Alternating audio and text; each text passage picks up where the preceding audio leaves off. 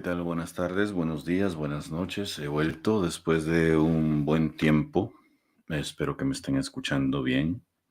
Mm, han sido unas semanas bastante difíciles. Acabo de regresar de realizar un evento en donde me contrataron para poder desarrollar un podcast para una feria de libro del estado de Chihuahua, aquí en Ciudad Juárez. Y estas son algunas de las cosas que me gustaría compartir con ustedes, puesto que fue un evento bastante atípico, por así decirlo. Cinco cosas, rápido, porque si en algún momento ustedes llegan a estar en la misma situación, estoy seguro que esta información les va a ayudar. Antes que nada, hola Miguel, buenas tardes en algún momento posiblemente lleguen ustedes a tener un cliente en donde tengan que sortear algunas de las cosas que a mí me tocó sortear. Y voy directo al punto. Nunca nada te va a preparar para desarrollar un podcast a una escala tan grande cuando todo depende de terceras personas.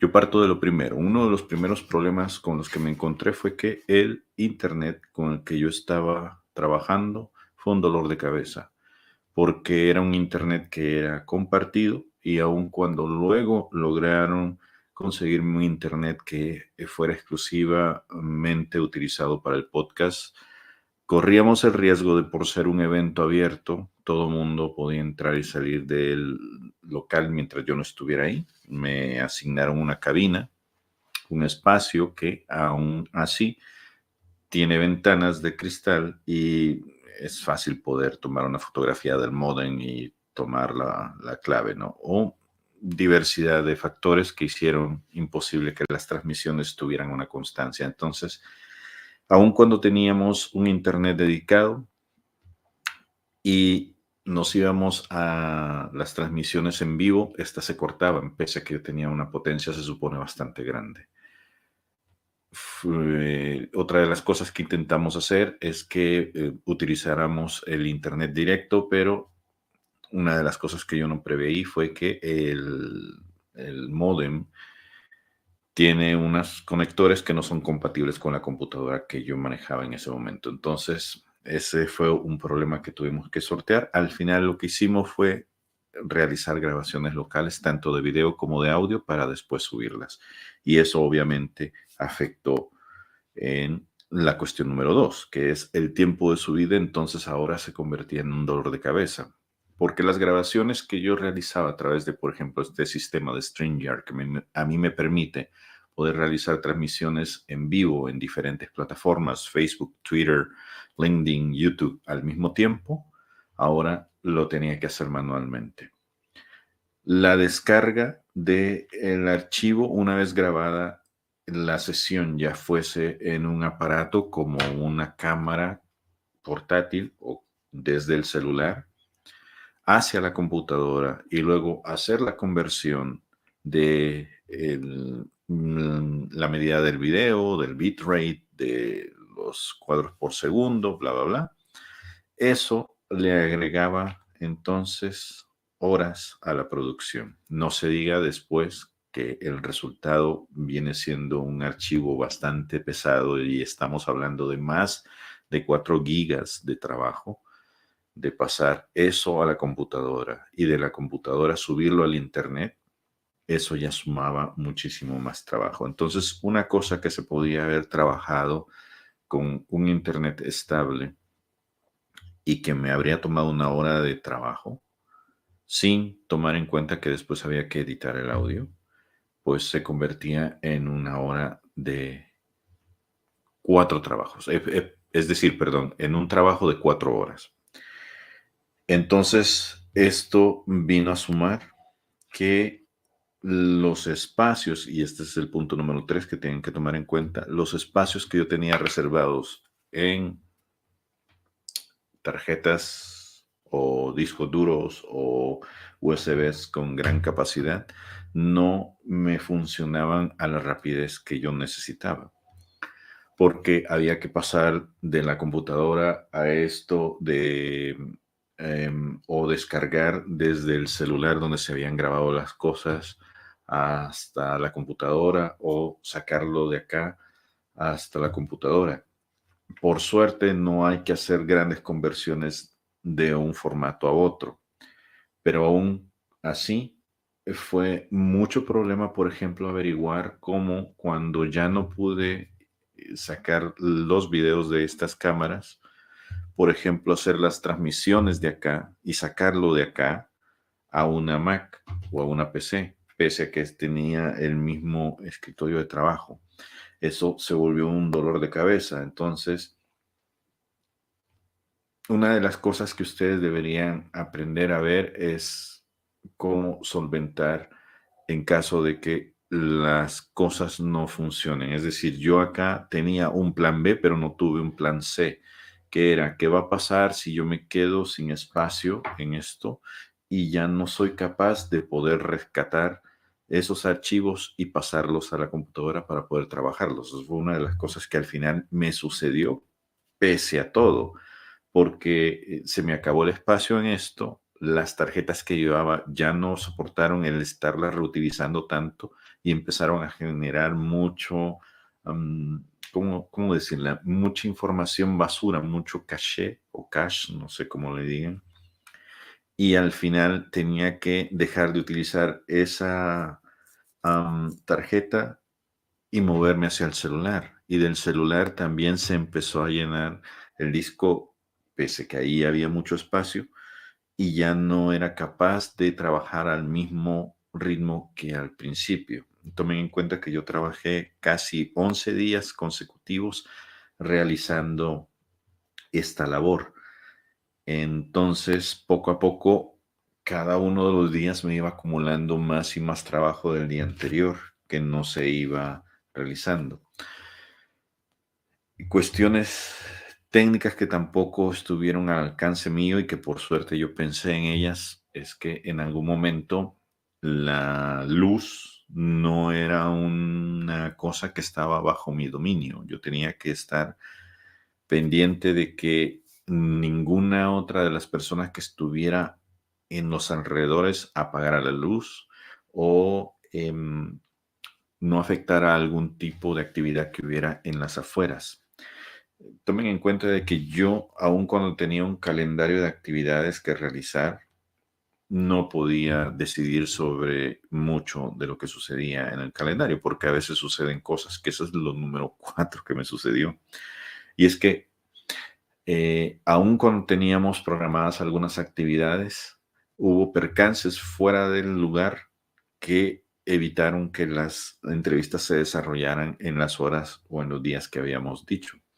Por ejemplo, los primeros días teníamos más o menos un total de tres a cuatro entrevistas planeadas, siendo tres las principales entrevistas las que se iban a desarrollar y una cuarta se iba a guardar por cualquier cuestión que sucediera.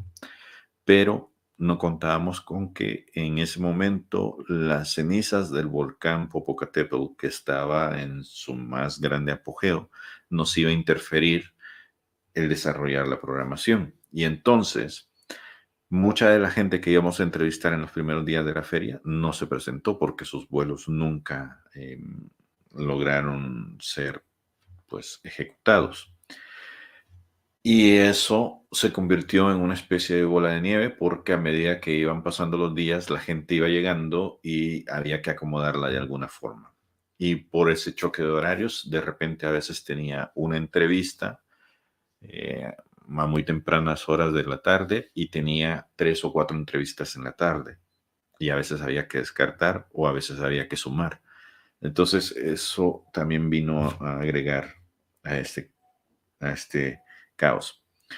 Una quinta cosa que me sucedió, y esto es algo que también creo que no hay forma de preverlo, pero si hubiese una forma de haberlo solucionado, lo habría hecho. Em, en, algún momento yo estaba utilizando cuatro micrófonos y un cable no era exactamente del mismo modelo que el resto de los cables. No sé si era porque yo estaba usando QuickTime para grabar los videos localmente o si porque era de una marca diferente, pero en algún momento ese tercer cable hacía que uno de los dos micrófonos o tres micrófonos que estaba en ese momento siendo utilizado se anulara. Y de repente tuve grabaciones en donde el audio de la persona que está utilizando uno de esos tres micrófonos no se escucha.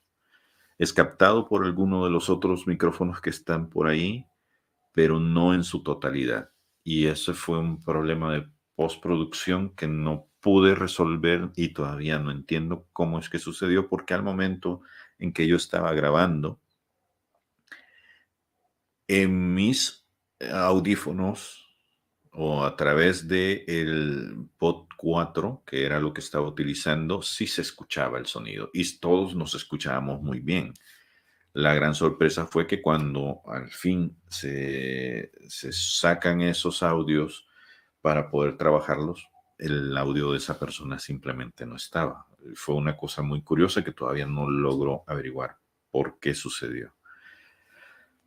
Estas son las cinco cosas que yo aprendí entonces, que nunca hay que confiar en el Wi-Fi porque posiblemente haya más gente que o se lo robe o lo vaya a estar ocupando, que el espacio eh, de utilización de archivos puede ser que no sea suficiente, así que entre más métodos de grabación lleven, mucho mejor para poder tener respaldos, que el tiempo de subida, en caso de que esto no llegue a funcionar, se les va a duplicar o a triplicar, que posiblemente las entrevistas que ustedes vayan a realizar no salgan como hayan sido planificadas. Y por último que posiblemente en algún momento, si algo va a salir mal, tendrá que salir mal. Lo importante es que gracias a que ustedes tienen los backups o que han logrado salvaguardar de alguna otra forma la información con la que están trabajando, pues el trabajo se ha sacado de una u otra forma. De las 21 entrevistas que logré realizar, en donde se entrevistaron a más o menos unas 30 personas, Dos creo yo que fueron caso perdido, o una fue un caso perdido y dos salieron más o menos ahí, pero el resto quedó muy bien, gracias a que pues logré anticiparme a muchas de esas cosas. Pero no hay que quitar de enfrente el hecho de que esto se trataba de un evento grande. Estamos hablando de que la feria para la que estuve trabajando tuvo en un mal día 40 mil visitantes, que había mucho ruido alrededor, que había muchas interferencias, que estuvimos en una sala donde al principio no había calefacción, eh, perdón, aire acondicionado, pero entraba muchísimo sol, mucho calor, y luego tuvimos que estar casi todo el tiempo con un ventilador que pues creo que no se logró meter tanto en las grabaciones que además tuvimos que hacer múltiples cambios en la lista de invitados. Hubo gente que me hubiera gustado entrevistar, que por pues, cuestiones de, de logística y de otras cosas no se pudo hacer. ¿Qué más aprendí de esto también? Bueno, que esto es una gran ventana de exposición, así que si algún día les toca hacer algo similar, yo creo que vale la pena sufrirlo. Creo que vale la pena no solo por la experiencia, trabajar con un, con un organismo que cree en tus capacidades, en tu trabajo. Creo que dice mucho de que estás haciendo un buen trabajo, que estas experiencias no las vas a tener en ningún otro lado y que ahí es donde de verdad se hace la escuela. Porque ahí es donde en el campo de verdad pones a trabajar tu sentido de urgencia para poder resolver situaciones que están fuera de ti, de tu control. Pero también nace la creatividad. Por ejemplo, yo, mm, aun cuando me llevé las cosas como estas cámaras, como el celular, llevaba también otro par de cámaras por ahí. La idea fue cómo resuelvo en tener video y tener audio cuando esto está fallando o cuando yo no había preveído, por ejemplo, que iba a tener un internet que me lo iban a estar robando o cosas así por el estilo. Y aún así, el trabajo creo que habla bastante bien de todo lo que se hizo. Ustedes pueden verlo. El podcast se llama ISBN, como el, em, el podcast, perdón, como el nombre que tienen los libros cuando te dan una identificación de bajo qué número se puede encontrar. Estoy tratando de ver si tengo aquí algún libro que les pueda mostrar. Aquí está el mío. Esto es un ISBN. Entonces, eh, ustedes buscan el podcast así y lo pueden ver, pueden escuchar también. Eso está en YouTube, en el canal de Bitextuales y también está en Spotify la muestra del podcast, cómo quedó al final. Y una última cosa de la que quiero hablar es que otra de las cuestiones que aprendí es que si van a ser parte de una feria del libro, pues van a tener que sacrificar el hecho de tener que estar en ciertos eventos. Fue una de las cosas que a mí me pasó. A mí también me habían invitado a estar dentro de las presentaciones y a veces tenía que andar corriendo de un lado para otro para poder eh, pues presentar, por ejemplo, mi libro que lo presentamos en esos lugares que ya lo pueden adquirir por cierto, desde Amazon, se llama Paranormalidades Crónicas Apócrifas de Ciudad Juárez y aparece bajo el nombre de Martín Letona. Pero tenía que andar corriendo porque también fui presentador de mesas, estuve como invitado en otras mesas de discusiones y al final también tenía esto de la presentación del libro. Entonces, son cosas que, que se tienen que tomar en cuenta si ustedes quieren estar eh, pues trabajando, enfocados en resolver todas las situaciones que se pudieran presentar, pues van a tener que dedicarse exclusivamente a eso. Pero, pues, por suerte yo estuve ahí, por suerte eh, en el trabajo, como, como les estoy diciendo que se muestra ahí, no se notan tanto las costuras, pero pues yo ya lo sufrí y si algún día se enfrentan a algún tipo de situación similar, y les llega una oportunidad como esa, pues no duden en comunicarse conmigo y con gusto yo les paso tips de cómo fue que resolví las situaciones con las que me enfrenté. Y me dice aquí Miguel que sí, que no se nota ninguna de las situaciones en los audios y me felicita por un gran trabajo. Pues gracias Miguel. Yo agradezco que estés ahí siempre, pues escuchando todo lo que, lo que nosotros hacemos acá. Bueno, eso es todo de lo que quería hablar. Em, debido a eso fue que me ausenté un par de semanas porque estuve trabajando casi, casi 11 días, si no es que más. Previos también tuve que hacer algunas cosas, algunas diligencias. Pero bueno, ya salimos de eso y ya estamos de regreso. Y andamos aquí con otros proyectos. Como por ejemplo un audiolibro en el que estoy trabajando con una periodista salvadoreña y ya en algunos días les daremos algunas sorpresas relacionadas con eso. Bueno, nada más decirles que aquí andamos. Gracias por estar siempre ahí presentes. Gracias Miguel por tu apoyo. Nos vemos hasta la próxima. Yo vuelvo a lo que estaba. Bye.